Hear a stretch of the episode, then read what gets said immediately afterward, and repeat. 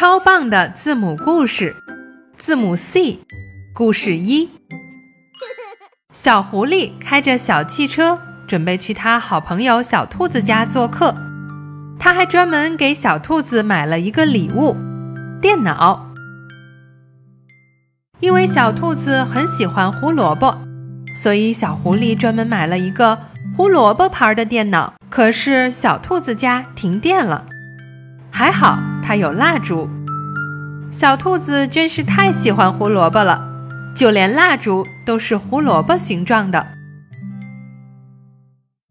本来黑漆漆的屋子里，因为蜡烛亮了起来，小狐狸不禁开心地叫了出来：“Good job！”